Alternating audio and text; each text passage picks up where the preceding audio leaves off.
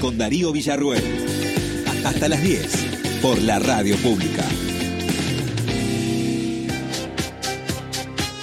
La gente está en su casa todavía del show negativo para la democracia que se vio ayer y opina, señora Mariana. Sí, ¿no? claro. Hola, compañeros. Están volviendo los lindos amaneceres, dice, recibiendo noticias alentadoras para la patria. Se respira un aire de políticas prometedoras para mejorar la situación y un poquito menos de grieta, dice Adriana de Coglan. Uno más. Buen día, pase lo que pase, soy Miguel de Rosario. Buen momento para dedicarle un tango a Bullrich por Floreal Ruiz, Marionetas. Muy bien, 807, bueno, también observó todo lo que estaba pasando ayer y él tiene que ver porque perteneció al Partido Radical y bueno, esta interna. Ya sabemos cómo el Partido Radical se juntó con el PRO, de ahí junto por el cambio, pero obvio, ahora está en otro lado y es Leopoldo Moró, diputado del Frente de Todos. Leopoldo, buen día, ¿cómo va? ¿Qué tal, Darío? ¿Cómo andan? ¿Bien? Bien, bueno, a ver, ¿cómo observó este firulete que no tiene antecedente en la historia constitucional argentina? Me lo permito decir así, porque bueno, de los 40 años de democracia que yo he vivido, ¿no? Sí, bueno, si te referís a las escenas de ayer, en realidad eso solo puede calificarse como patético. Ahora, de todas maneras, no quiero, por supuesto, hacer ninguna referencia a, a mi persona, pero yo hace varios días, hace varias semanas, que vengo diciendo de que en realidad la elección no nos enfrentaba a tres candidatos, sino a dos caminos para salir de la crisis. Porque todos reconocemos la existencia de una crisis, por supuesto diferimos acerca de cuál fue el origen de la crisis. Nosotros creemos que tiene mucho que ver con el endeudamiento criminal al que sometió Macri a la Argentina, transformándonos en el país más endeudado del planeta. Pero más allá de esa discusión, hay que salir de una crisis. Y bueno, yo sostenía que Milley y Burlich representaban la propuesta de salir de la crisis a través de la violencia institucional para apoyar un brutal ajuste.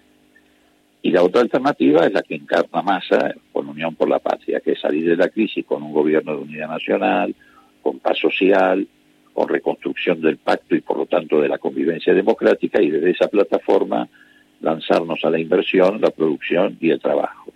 Y bueno, eso ha quedado dibujado ayer con mucha claridad. Milley y Burlich se unieron en el discurso del odio y del otro lado está esta otra propuesta. Ahora, eh, desde el punto de vista institucional, ¿no? Que Patricia Bullrich haya presentado queriendo ser la dueña de 6 millones de 200 mil votos, ¿no? Esto lo digo para cualquier candidato. Tampoco lo había observado, ¿no? Que alguien, porque Patricia Bullrich es un voto, esto de influenciar o casi obligar o bajar línea de a quién votar, también eh, es antidemocrático, ¿no? Sí, pero además ridículo, porque el libre albedrío está en manos de cada uno de los ciudadanos. No hay ningún dirigente que guíe un voto, que imponga una decisión. En todo caso, sí los dirigentes tienen que tomar definiciones. Por ejemplo, decir, bueno, estoy con la democracia o estoy con el fascismo. Claro. No, a- ayer Patricia Bullrich en realidad representó un solo voto, ni siquiera el de ella, el de Macri. Ella ayer hizo de vocera de Macri, es el único voto que representó. Y ahora, y todos los que teóricamente con ese discurso de que estaban enojados y votaron a Milei, que para mí es una posición facilista esa de que estaban enojados, pero supongamos que es así, y estaban contra la casta. ¿Qué va a pasar con esa gente que teóricamente estaba enojada y que no quería la casta, que era el discurso madre de Milei? Bueno, que Milei se arrancó la careta y en realidad él representa una casta que es invisible, Ah, que es la, que es la casta de los grandes este, fondos de inversión que nosotros conocemos en general como fondos buitre, BlackRock, Templeton, que son los que más hizo desembarcar en la Argentina apenas asumió el gobierno cuando inició la primera etapa de endeudamiento con fondos privados. Esos son los que están detrás de la candidatura de Macri. Por eso yo creo que en el pacto de Acasuso de antes de anoche no solamente debe haber circulado la cuestión de, de las causas que tiene Macri en la justicia, sino también de los negocios. claro. Es decir, esa es la, eh, esa es la casta. eh, Lo que pasa es que la- esa casta nunca se somete a elecciones, no es visible, actúa en las sombras, pero esa es la verdadera casta. ¿Y qué, qué análisis hace del resultado de las elecciones Porque yo veo en la calle que la gente ya no quiere más griterío, ya no quiere más pelea, todo lo contrario, quiere tranquilidad. Creo que a 40 años de la democracia y acercándonos a la elección final, la gente ha entendido que el mejor sistema es la democracia en su mayoría y que, bueno, los problemas hay que solucionarlos con ideas concretas para favorecer a lo que menos tienen. Digo, y esta historia en el medio de esta tranquilidad que busca la gente me parece que es como una bomba explosiva, ¿no? Mira, Darío, yo creo que la gente quiere un país normal con un presidente normal. este, creo que busca que la Argentina se encamine con las posibilidades que tiene, que son muchas, porque tenemos extraordinarios recursos naturales y extraordinarios recursos humanos, y entonces hay que cuidar las dos cosas, los recursos naturales y los recursos humanos.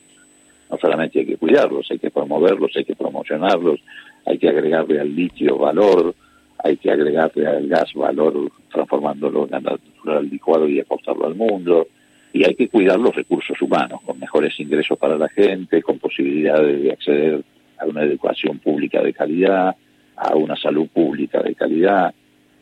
Este, lo que pasa es que, bueno, estamos frente a una disyuntiva, un dilema que es insólito, porque no, no es solamente de carácter ideológico, no es solamente elegir entre democracia o fascismo hay situaciones que ya rompen el límite del sentido común. Cuando vos tenés un candidato presidente que dice, bueno, vamos a privatizar el mar para que cada uno pueda cuidar una ballena, vos decís, bueno, ¿dónde la meto en mi casa? este, o cuando hay otro tipo que te dice, eh, bueno, vamos a romper relaciones con el Vaticano, o hay alguien que te dice, bueno, se van a poder comercializar este, órganos fomentando incluso la posibilidad de que en vez de afanarte un celular te empiecen a secuestrar personas para comercializar los órganos. Ya eso rompe incluso cualquier frontera ideológica. Es el mundo del dislate. Y bueno. Ahora, Leopoldo, eh, por suerte los debates lo vio mucha gente contra lo que decían algunos de que a la gente no le interesaba la política, que estaba desinteresada. Ambos debates lo vio todo el mundo y claramente se vieron, creo que los contrincantes más enfrentados eran Bullrich y Milley, porque Massa no se prendió en ninguna, por ahí Miriam Bregman le pegó un poquito a Milley, pero dentro de algo muy lejano, esas discusiones. Lo más concreto era la pelea eh, Bullrich y Milley. ¿Cómo cree que toma el ciudadano común, el que le interesa la cosa pública, cómo van las cosas, que los que se mataban hasta hace cuatro días ahora se apoyen y que detrás de eso esté Mauricio Macri, ¿no? A ver, en los debates este, Massa se concentró en las propuestas. este, por eso efectivamente lo que hizo más ruido fue los cruces entre Milei y Burley. Pero, pero bueno, digo, por eso yo califiqué lo de ayer de patético. Digo, yo creo que, la sociedad ayer quedó azorada, este, porque efectivamente en política casi todo se perdona, pero hay cosas que no se perdonan. Es verdad. Digamos, ¿no? Es verdad. Este, y, bueno, que ayer haya dicho que Patricia nos perdonamos después de la. Bueno, después de que ella misma lo denunció a mi ley en la justicia, digo, este, es, una cosa pero, pero además tampoco ocurrió hace 20 años, ocurrió hace dos semanas. claro, pero lo que dijo respecto de Montonera asesina que ponía bombas en los jardines de infante es como, ¿cómo vos estás de acuerdo con eso? ¿Perdonás eso? Bueno, no, pero por eso te digo, hay cosas que pasan el límite en política, te hay muchas cosas que se perdonan porque forman parte del debate, de la lucha política, del fragor del debate político, pero hay cosas que no se perdonan. este, salvo que vos estés dispuesto a perder por alguna razón que uno no termina de, descubrir, estés dispuesto a perder tu propia dignidad personal. Leopoldo, un abrazo grande, ¿eh? gracias por atenderlo aquí en Radio Nacional para todo el país. No, al contrario, un abrazo para ustedes, que te vaya muy bien. Muy bien, Leopoldo Moro, diputado del Frente de Todos, 816.